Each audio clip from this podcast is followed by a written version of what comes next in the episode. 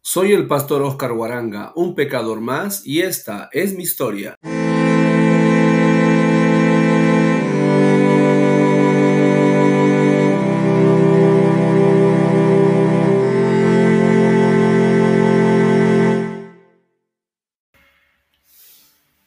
Buenas noches, queridos amigos. Con ustedes el pastor Oscar aquí en este un episodio más de nuestro podcast que estamos grabando para toda la audiencia que nos está empezando a seguir. Gracias por sus comentarios, gracias por sus saludos, por sus palabras.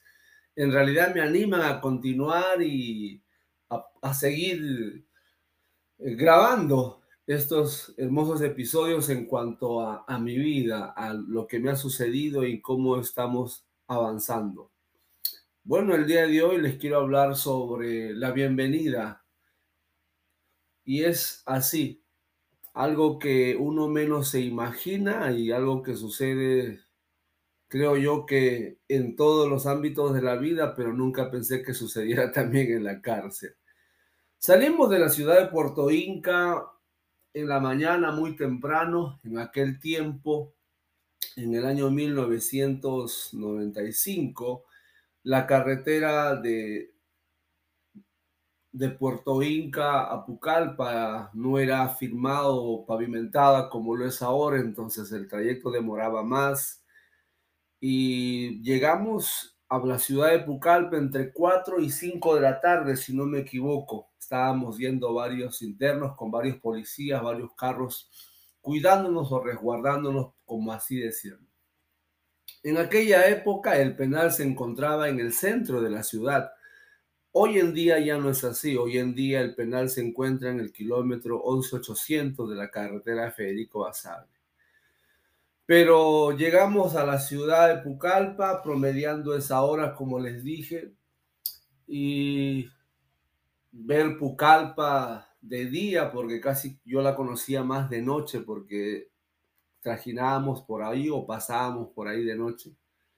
Y cuando llegamos, veo ahí la puerta grande del INPE que dice Instituto Nacional Penitenciario y empezamos y empiezo a escuchar esos sonidos muy particulares que tienen las llaves y los candados. Abren el, portón, nos ingresan y directamente nos llevan, nos llevan a la oficina del director del penal. En aquel tiempo era un mayor el que estaba a cargo de ese centro penitenciario. Y lo primero que el director nos empieza a decir, no sé si lo dirán en todas las cárceles, pero a lo menos en esta, el director del penal, lo primero que me dice a mí es que de aquí nadie se escapa. Pues tiene razón, porque todos los que llegan a la cárcel lo primero que piensan es cómo me escapo, cómo salgo de este lugar.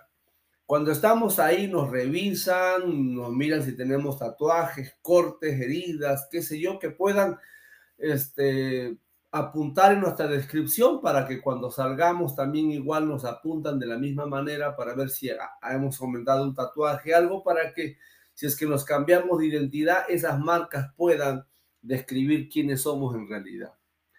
Después de ahí ya la cuenta le llaman a ese espacio donde la gente, los internos empiezan a ingresar a sus pabellones y todo el patio queda libre. Era una cárcel chica, desde luego.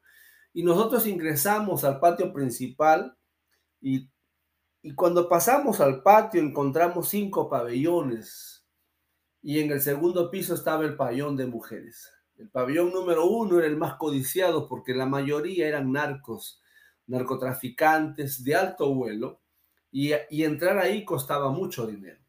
El pabellón 2 era el lugar donde estaban los de delitos comunes pero de alto nivel, llámese secuestro, asalto, extorsión, y eran gente un poco de peso.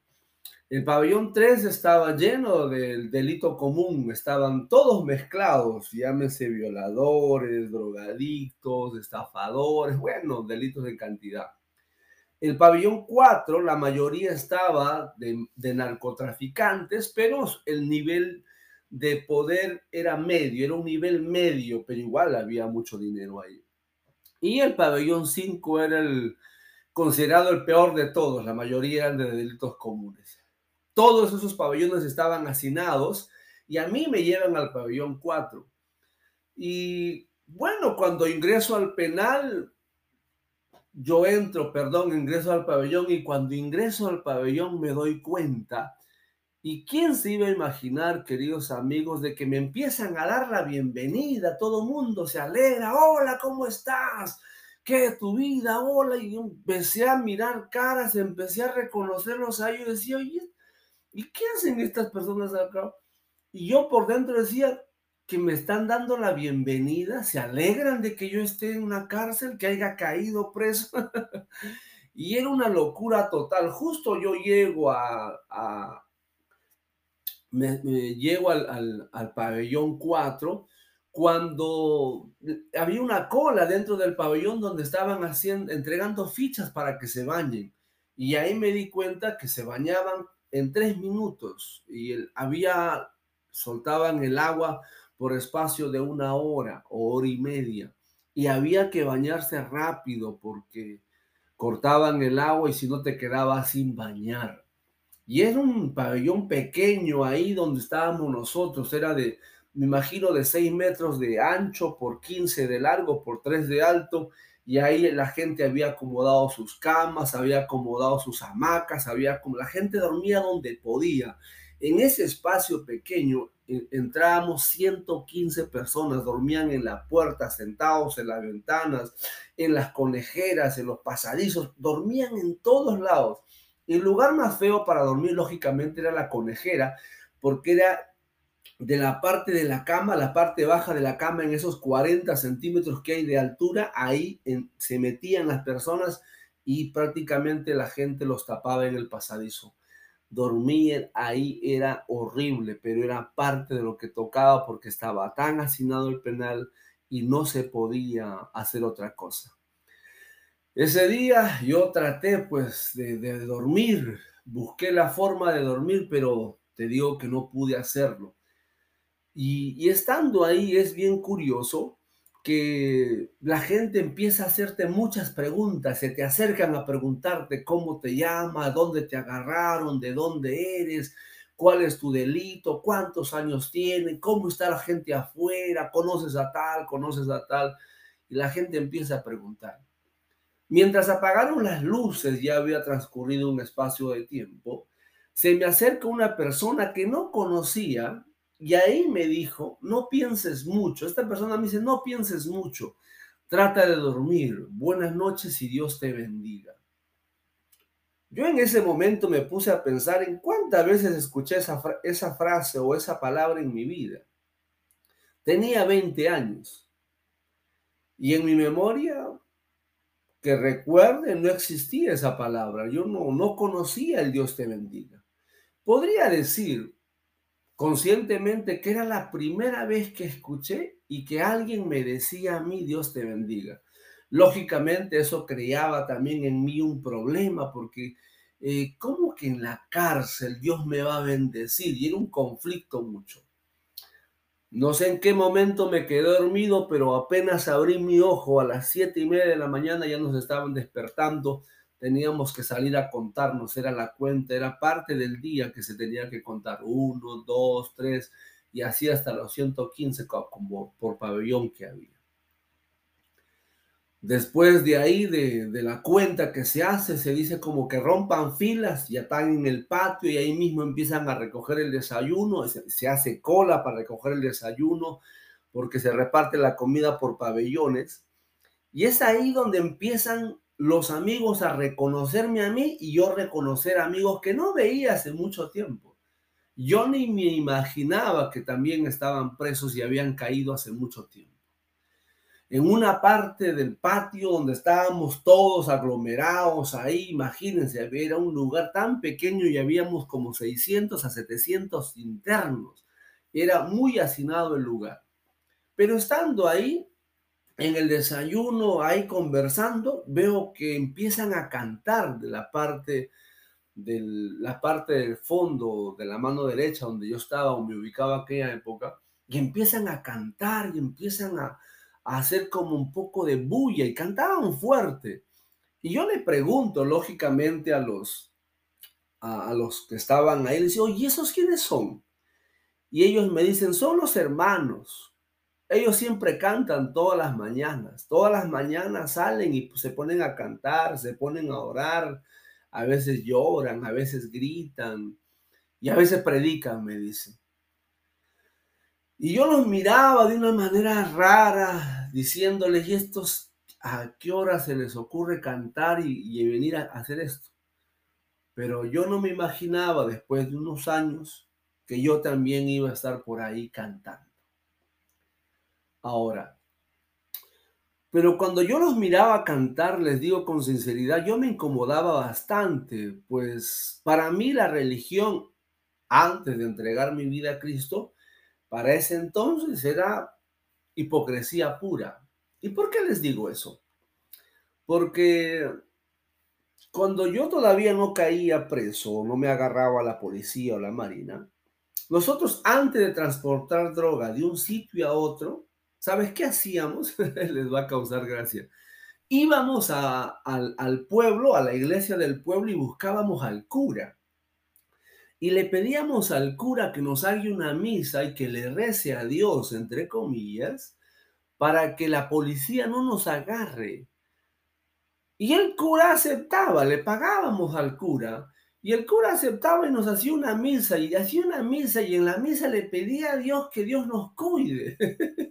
era, algo, era algo curioso, porque decía que, pero bueno, es parte de la cultura que, que vivíamos en aquel momento. Lo que el cura no sabía era que una vez que salíamos de la misa o de, la catedral, nosotros íbamos también y buscábamos a los chamanes, curanderos o brujos, como, como le quieran llamar, y también les pedíamos a ellos que rezaran por nosotros para que la policía no nos agarre. y lo curioso es que los, los brujos, el, el, el, chamán este me decía a mí, mira, vamos a hacer todo, pero si quieres que no te agarren, tú tienes que irte al cementerio a las 12 de la noche solo con unas dos, tres cajas de velas y tienes que ponerle una vela a cada tumba y rezarle al muerto para que su ánima te acompañe y, no, y te cuide y no te pase nada. Usted se imagina a las 12 de la noche en un cementerio, en plena selva, estar prendiéndole vela a cada tumba y estar rezando. Sí, aunque parece gracioso, pues yo hacía eso. Y es ahí donde yo digo, ¿no? Que la religión lamentablemente nos enseña mucho la hipocresía. Nos enseñan a tener una doble vida, una doble moral. Es que ¿Por qué les digo? Porque la religión como tal, en la cultura en la cual nosotros vivimos, nos lleva a ese punto, ¿no? Vivimos con la familia, preocupados por la familia, vamos a misa, pero traficábamos droga, mandábamos a hacer daño a otras personas, andábamos armados, abusábamos de las personas débiles, libábamos licor casi la mayor parte de los días, parábamos en burdeles. Eh, decíamos que creíamos en Dios pero, y que éramos sus hijos, pero hacíamos totalmente todo lo contrario. Y en la cárcel todos decían creer en Dios, pero siguen en sus propios caminos y viven de una manera totalmente contraria a lo que enseña su palabra. Y es por eso que yo digo que la religión en sí te enseña a ser hipócrita, porque te invita a, entre comillas, a vivir de una manera, pero vives de otra. Y eso le hace mucho daño. Por eso la gente está cansada de la religión. Y es algo que debemos de evitar en todo lo posible. Y hoy parece que no ha cambiado mucho porque yo tengo todavía algunos amigos que, que, frecuento a veces cuando voy a visitar a mis papás y, y los encuentro y digo, ¿en qué andas? No, aquí estamos preparando un trabajito y se encomiendan a Sarita Colonia, se encomiendan a Melchorita, se encomiendan a cualquier virgen para que les ayude a delinquir. Y eso es algo muy lamentable. Así es que por eso es que no me gusta la religión y nunca me ha gustado hasta el día que me encontré con Dios y cambió mi vida totalmente y es por eso que he aprendido a buscar de alguna manera ser lo más coherente posible. No me gusta ser hipócrita porque creo que no es saludable para nadie. Pero ya estando ahí en el penal me di cuenta de que sí, que había, había estas personas eran diferentes, uno los iba conociendo poco a poco. Y yo digo siempre que la religión nos enseña a ser hipócritas y parece que a la gente le gusta bastante. Por eso es que siguen viviendo de esa manera y su vida no cambia para nada. En el penal fue, era lo mismo, en la cárcel igual. La gente hablaba de Dios, creía en Dios y venían los curas los domingos, venían las, las monjas los días sábados y la gente oraba, lloraba, pero igual seguía delinquiendo, de ahí organizaban bandas, secuestros y la gente seguía viviendo igual. Entonces, por eso es que no me gustaba la religión, porque yo decía, ¿para qué ir a la religión o para qué buscar a Dios si tu vida no va a cambiar? Y es ahí cuando en el transcurso de los días me voy dando cuenta que aún en el mismo infierno, Dios está presente. Por eso creo yo, queridos amigos, de que si nosotros decidimos eh, seguir el camino de la fe, debemos de ser coherentes, es decir, debemos de ser sinceros. Porque ¿a quién tratamos de engañar? La Biblia dice, eh, no te equivoques, Dios no puede ser burlado. Y muchos de nosotros parece que nos estamos equivocando. Así es que amigos míos, eh, por esta semana nos quedamos aquí. La próxima semana vamos a hablar sobre las experiencias y las historias que hay en la cárcel. Usted nos imagina todas las historias que hay allá. Historias que son sorprendentes, justas e injustas, justos por pecadores y todo lo demás.